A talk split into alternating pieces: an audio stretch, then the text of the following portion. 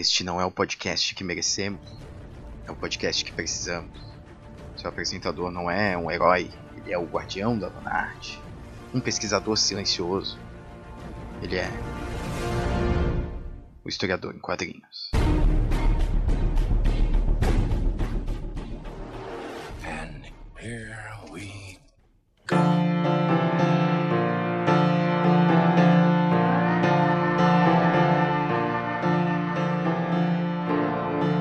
Jovens, aqui é Guilherme Silva e sejam bem-vindos a mais um Historiador em Quadrinhos, seu podcast de história e de quadrinhos. Então, pessoal, no episódio de hoje é, escolhi uma, uma, um grupo de personagens bem interessante, bem legal. Né? Eu estava lendo esses dias a nova run do Quarteto Fantástico, né? agora de 2018, pelo, pelos roteiros aí do Dan Slott, da a arte da Sarah Pichelli, estava uma, uma arte muito legal, juntamente com o Nico Leon, né, em algumas em algumas histórias, né? E a, as cores da Marte Gratia, eu acho que é assim esses nomes, eu pode estar faltando algum sotaque aí para deixar a pronúncia mais bonitinha. É, essa run nova aí de 2018 acabou de terminar o primeiro mini arco, né, de três edições só. Já reintroduziu o Quarteto Fantástico e, e porque estava no hiato é, bastante longo aí, né? Não, não digo longo, mas estava no hiato aí, né? É, fazia um tempo que não tinha publicações da, do Quarteto Fantástico, né? E, pô, essa, essa série eu gostei bastante, assim. Eu, eu andei lendo uma série de histórias do Quarteto Fantástico para gravar com o Fuleiros Pop. A gente fez um especial de Quarteto Fantástico aí. E eu fiz um intensivão, né, um supletivo de, com várias histórias legais. Eu até pretendo separar algumas para ir comentando aqui ao longo de alguns episódios. Nesse aqui eu vou, vou me reservar a falar dessa run um pouquinho porque foi a que, a que me empolgou para falar dos outros dos outros volumes lá de 1961, vou falar lá da, da, das HQs iniciais que deram origem ao supergrupo, né? Obviamente, né, que do Stan, né, do Stan Lee e do Jack Kirby, né, do Stan the Man Lee e o Jack the King Kirby. Essas duas lendas aí, né, que, que co-criaram aí esse um, um dos maiores grupos de personagens aí do mundo, né? Ou como diz a as capas, né, a, a maior revista em quadrinhos do mundo. Tanto é que não faz tanto tempo eles realmente lançaram uma das maiores, a maior revista de história de quadrinhos do mundo, né? De tamanho real. Não sei se era maior, acho. Mas uma quadrinho tamanho gigante mesmo.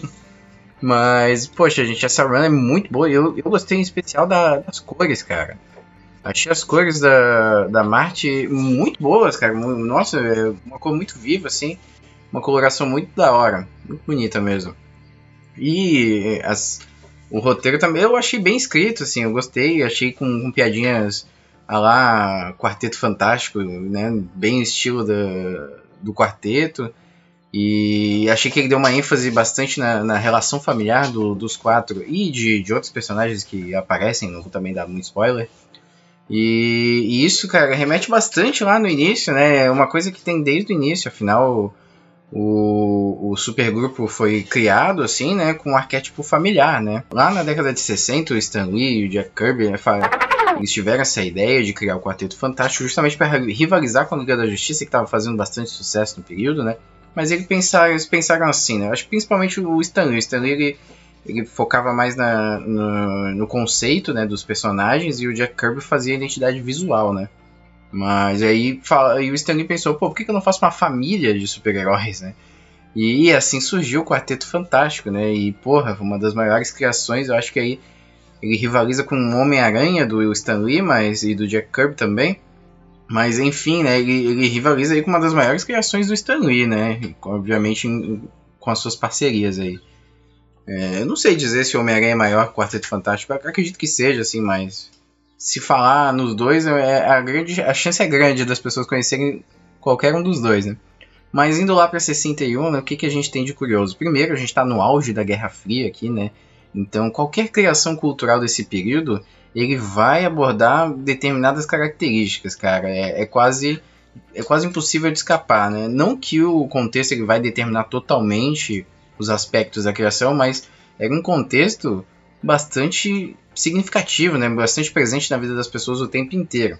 Tanto é que a maioria dos super-heróis criados nessa época, eles vêm de contaminação radioativa. As pessoas não entendiam muito bem o que, que era isso, né, e o medo de uma, de uma guerra nuclear constante, né, e faziam com que as pessoas imaginassem mil possibilidades do uso de energia nuclear, né, inclusive adquirir poderes, né. E o curioso aqui do, do Quarteto Fantástico é como, é como é que é a origem deles, né, vamos pensar a respeito. O Quarteto Fantástico, eles são um grupo de pessoas, né, um, um cientista, Reed Richards, sua esposa, Sue Storm, seu o irmão dela, né, o, o John Storm, e seu amigo, o amigo, né, o amigo mais próximo do Reed Richards, que é o Ben, Ben Green, que, né, que vai se tornar o coisa depois que é piloto de caça, aí ele tem, ele tem umas atribuições ali específicas também. E aí, é, o Reed, ele tá, ele, ele se vem, né, desesperados ali, de certa forma, para chegar ao espaço antes dos soviéticos, olha só que curioso, né. E nessa época o Yuri Gagarin tá, tava chegando no espaço mesmo, né? Então é, é, é, muito, é muito icônico, né? Então essa tentativa do Quarteto Fantástico e essa projeção aí da época, né? Nas, nessas histórias iniciais do Quarteto Fantástico. É, apesar da... É, é, os quadrinhos eram muito inocentes nessa época, porque eles invadem uma base do exército, eles fazem um, um, voo de, de foguete sozinhos, só os quatro, sem mesa de controle, sem mesa de comando, sem, sem ponte de comando, sem nada disso. E eles levam duas pessoas que não têm treinamento nenhum, que é o Asu e o Johnny. Johnny que é um adolescente também. Porra, é tudo muito errado. Eles vão com muita facilidade também, né? Eles vão lá, são banhados pelos raios cósmicos, que é também uma coisa que ninguém entendia muito bem, né? E, e aí é isso, cara. Pô, isso aí é muito, é muito interessante, assim, né? Porque é, são três coisas que, que o Quarteto Fantástico aglutina. A corrida espacial, essa mencionada, que é a origem deles. A corrida tecnológica, porque o Reed Richards, como ele é um cientista, né? É, ele, ele, ele tem esse intelecto dele meio místico, que ninguém, que ninguém entende o que ele fala, e aí ele, ele acha soluções magníficas para problemas mais magníficos ainda, né? E isso acontece com diversos personagens. Quantos, quantos personagens da, da Marvel principalmente, né, que vocês conhecem que são doutores ou que são cientistas. A gente tem o Doctor Doom, que é um rival, né, do o principal vilão aí do Quarteto Fantástico. Tem o Homem-Aranha, querendo ou não, ele é um cientista, né, um, um super gênio. Tem o Hulk e por aí vai, cara. Deve ter outros aí que eu não me lembro agora, mas é sempre assim, né? Então essa corrida tecnológica e ela é muito presente, aglutinada na, na ciência, né? Não se entendia muito bem o que, que era ciência, o que, que faz um cientista, né? não se sabia exatamente. E aí isso aparece também nessas histórias, isso é, é bem interessante de verificar. E por fim, a corrida armamentista. Né? Isso é muito mais presente nas histórias do Hulk, por exemplo, que ele, tá, ele sempre vai de lado a lado com o exército, ele sempre tem algum tipo de bomba atômica bizarra que aparece do nada nas histórias, é usada da maneira mais esdrúxula, mas assim, é, é bastante comum, cara. E é, esse é também uma das coisas interessantes, né? Que como o poder bélico aparecia representado nessas histórias, né? E outra coisa curiosa também dessas HQs iniciais é que aí uma questão mais editorial, né? Cada revistinha de 20 e tantas páginas finalizava nela mesma, né? Era uma história de, com início, meio e fim em 20 páginas. E hoje em dia, a run aqui, por exemplo, que eu mencionei no início, são três edições, né? Saindo, saindo assim em períodos diferentes, né? Acho, não sei se é semanal ou mensal aquela ali, gente, desculpa mas elas saem periodicamente, né? Hoje a gente tem mega sagas de 20 e tantas edições, 40, 30 edições, ou a gente tem o Injustice, por exemplo, uma, uma saga mais recente, teve, puta, teve várias edições. Né? E isso naquela época era uma coisa um, tanto inconcebível, né? Porque as pessoas, primeiro, eram uma revista nova, né? Com personagens novos. E, e isso remete a outra característica dele sempre reintroduziram as pessoas à, à origem dos personagens em toda a história. Tinha um textinho no início dizendo sempre que, que, como que os personagens conseguiam os poderes. Também é uma coisa bem engraçada.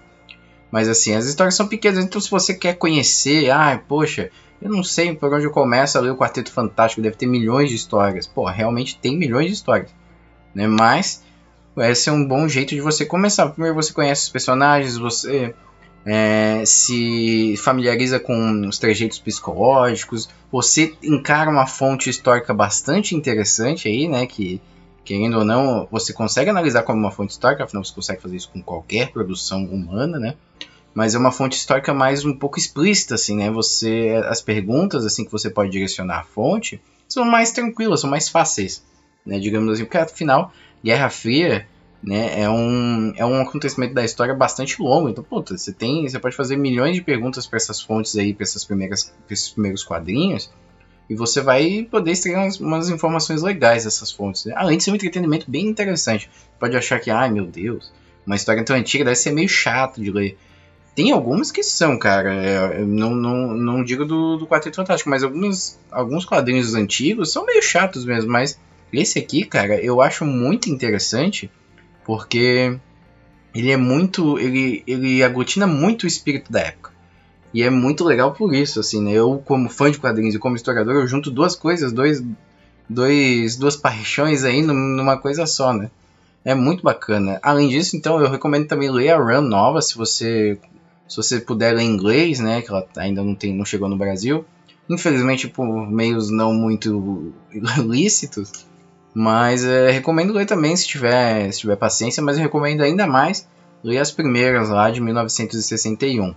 Essas são bem difíceis de encontrar, gente, mas eu vou deixar um link aqui no, no post para que vocês possam aí é, colocar na lista de desejos para quando o HQ voltar, retornar, né? Se retornar, eu espero que retorne, mas vou deixar aqui no post.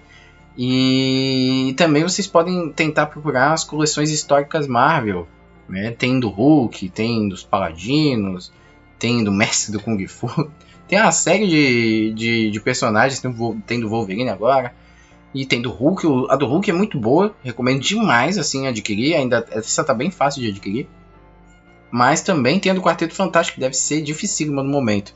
Mas sei lá, procurar em sebo ou talvez em grupos de vendedores de quadrinhos, talvez seja uma boa. Na Amazon, eu vi só o volume 2 vendido por uma pessoa, né? Não é, não é vendido pela Amazon mesmo. E tava meio caro, as pessoas colocam um preço muito acima, né? Mas é isso aí, galera. Se você gostou desse podcast, dessa indicação, deixa um like aí no, na nossa página do Facebook, o Cronia Cash, segue no Twitter, segue no Instagram. Agora eu vou começar a atualizar o nosso Instagram também com fotos ou imagens de gibis ou de quadrinhos aí que eu, que eu venho acompanhando, né? E elas podem dar umas dicas dos próximos episódios ou não, né? Então, se você quiser acompanhar também para ver, conhecer novos quadrinhos, né? Além do, dos que eu converso aqui com vocês no podcast, segue lá no Instagram que vai ser bem interessante. Né? Também no, no Facebook a gente posta de vez em quando as promoções da Amazon para você acompanhar. E que se você comprar pelo nosso link, você vai ajudar o nosso podcast. Né? Então fica a dica aí, pessoal. É isso aí, gente. É, qualquer coisa, mande um e-mail pra gente, hq.croniacast.com.br. Tire dúvidas, indica um quadrinho pra gente dar uma olhada. Com, manda um oi, né? Dá uma, faz uma crítica e, ah, poxa, Gui, você falou uma besteira aí no podcast, eu quero dar uma consertada. Manda lá pra nós que, eu leio no próximo. Então é isso aí, pessoal. Um abraço e até o próximo episódio.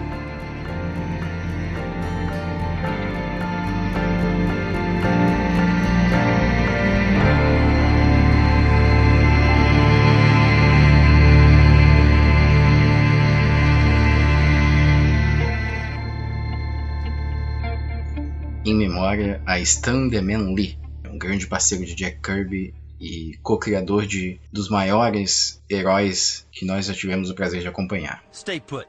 I'll be back in a flash.